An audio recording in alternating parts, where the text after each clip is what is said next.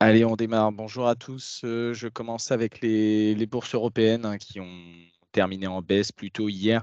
Euh, les mauvaises euh, données économiques chinoises ayant plutôt pesé sur les échanges, marqués par ailleurs par l'attentisme hein, des investisseurs en amont de la publication de nombreux résultats qui vont avoir lieu cette semaine aux États-Unis notamment. Donc on a à Paris un CAC 40 qui a perdu hein, autour des 1,12% à 7291 points. On a un DAX allemand qui a perdu 0,23, un FTSE britannique 0,38 et un indice Eurostock 50 qui a terminé la séance sur une baisse de 0,98% et à noter la bonne tenue de l'indice belge. J'y reviendrai. Donc la prudence a plutôt dominé hein, les échanges hier, lundi, d'autant que les investisseurs se sont inquiétés du ralentissement toujours de l'économie chinoise avec une croissance qui a atteint 6,3% sur un an, donc ce qui est bien en deçà du consensus hein, qui attendait une croissance autour de 7,3%. Euh, donc au niveau de la, croissance de l'économie chinoise, on est sur un ralentissement qui était euh, plutôt rapide et pas forcément attendu. Donc ça a pesé indirectement sur la performance euh, des indices avec le luxe hein, qui est très bien représenté euh, l'indice sectoriel a reculé de quasiment 4,14%. Donc en France, on a LVMH, Hermès et Kering qui ont affiché les pires performances du CAC en recul de 1,95 à 3,73%. On avait Richemont euh, qui, sous la pression de, ces résultats hein, qui étaient moins bons que prévu, a perdu un peu plus de 10%. Euh, mais de l'autre côté, on a le secteur financier hein, qui a plutôt affiché la, meilleure performance du stock 600 avec une progression de 0,20%. Et on avait notamment les bons résultats de la banque finlandaise Nord et euh, à noter Argentix, hein, comme je l'évoquais au niveau de la Belgique, qui s'est envolé d'un peu plus de 31%, donc qui a largement terminé en tête du stock 600.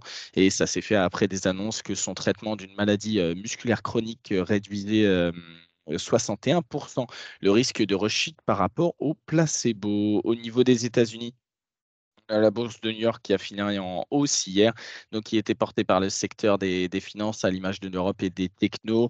Euh, donc pour ouvrir une semaine qui sera marquée par l'accélération de la saison des résultats avec notamment Tesla, Netflix et encore des banques américaines qui vont arriver aujourd'hui. Donc on a un indice Dow Jones qui a gagné 0,22%, un S&P 0,39% et un Nasdaq qui a avancé de son côté de 0,93%. Donc les investisseurs attendent particulièrement les prévisions hein, des entreprises qui vont être données alors que le chiffre d'affaires des compagnies du S&P 500 au T2 sont plutôt attendus en baisse de 8,1% selon les données de Refinitiv et euh, qui était attendu dans un premier temps un repli de 5,7% anticipé un peu plus tôt début juillet. Donc au niveau des valeurs, hier, on peut noter euh, les mouvements de Tesla hein, qui a pris un peu plus de 3% après avoir annoncé samedi avoir produit son premier Cybertruck hein, après deux ans de report. Donc de l'autre côté, on a General Motors et Rivian hein, qui en ont fait les frais et qui ont décliné. Apple qui a également enregistré une hausse d'un peu plus d'1,73% après que Morgan Stanley a relevé son objectif de cours, euh, citant notamment la croissance de son activité en Inde. Et euh, au niveau de, Microsoft, hein, on a l'apaisement au niveau des préoccupations de, l'antitrust, euh, du fait que Microsoft a signé un contrat avec Sony afin que le jeu d'Activision, hein, le jeu phare Call of Duty, reste disponible sur PlayStation sur les dix prochaines années. Et on a Microsoft qui s'est vu attribuer lundi en Grande-Bretagne un délai de deux mois pour trouver un accord avec le régulateur local de la concurrence sur le rachat d'Activision. Donc Activision s'est bien porté à plus 3,5%.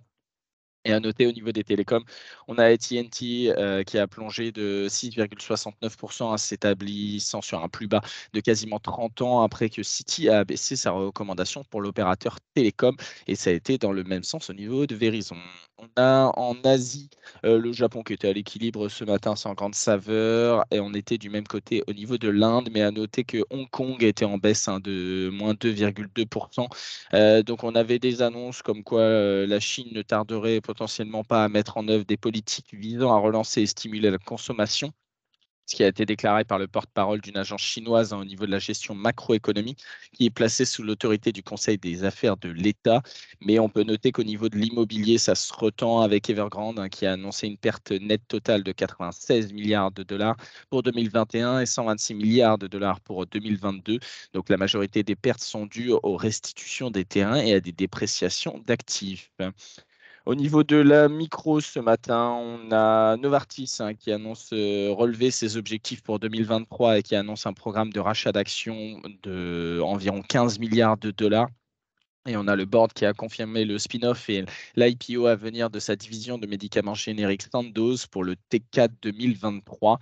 Et toujours dans la santé, on a AstraZeneca et Sanofi, on a la FDA qui autorise la commercialisation du Beyfortus, hein, une injection euh, directe d'anticorps pour la prévention de la maladie des voies respiratoires inférieures chez les nourrissons.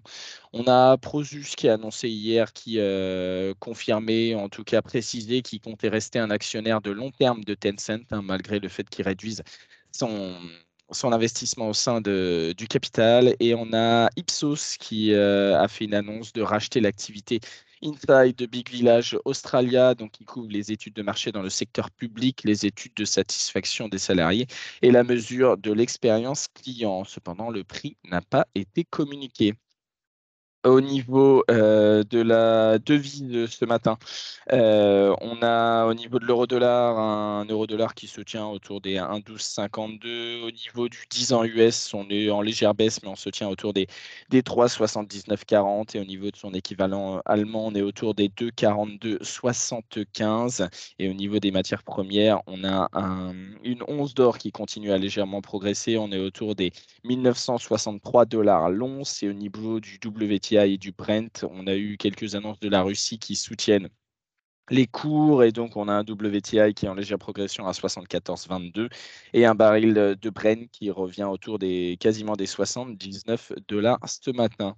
Au niveau des recommandations broker, on en a plusieurs ce matin. On a notamment sur Air Liquide, Barclays qui reste à surpondérer avec un objectif de cours réduit de 189 à 183 euros. Sur BNP Paribas, on a Jeffries qui reste à l'achat avec un objectif de cours également relevé de 86 à 89 euros. Sur Essilor Luxotica, on a Goldman Sachs Goldman Sachs qui reste à l'achat avec un objectif de cours réduit de 194 à 190 euros. Sur Hermès, Goldman Sachs toujours qui reste à vendre avec un objectif de cours réduit de 1365 à 1340 euros. L'Oréal Morgan Stanley qui reprend le suivi à pondération en ligne en visant 450 euros. Sur Nordea, on a ABG qui reste à l'achat avec un objectif de cours relevé de 150 à 153 sec. Et à noter sur SES Imagotag, on a Berenberg qui reprend le suivi à l'achat avec un objectif de cours relevé de 175 à 215 euros. Au niveau des indicateurs attendus aujourd'hui, on aura des indicateurs principalement aux US avec les ventes de détail à 14h30. On aura la production industrielle de juin à 15h15 aura le stock des entreprises de mai et l'indice euh, NAHB des prix de l'immobilier de juillet à 16 heures. Et à noter au niveau des résultats attendus, on aura Bank of America, Morgan Stanley, Lockheed Martin ou encore Prologis. Euh, au niveau de l'analyse technique, on est attendu en quasiment à l'équilibre hein, au niveau de, du CAC. Pour rappel, on a toujours le premier support hein, qui est sur les plus bas récents autour des 7082. Et si jamais on devait enfoncer celui-ci, on irait chercher la moyenne mobile 200. Et au niveau de la première résistance, on est toujours sur les points qui relient de, de mi-avril jusqu'à aujourd'hui avec cette oblique baissière qui est quasiment autour des 7370 points. Bon, merci. Je vous souhaite à tous une bonne journée, une bonne séance.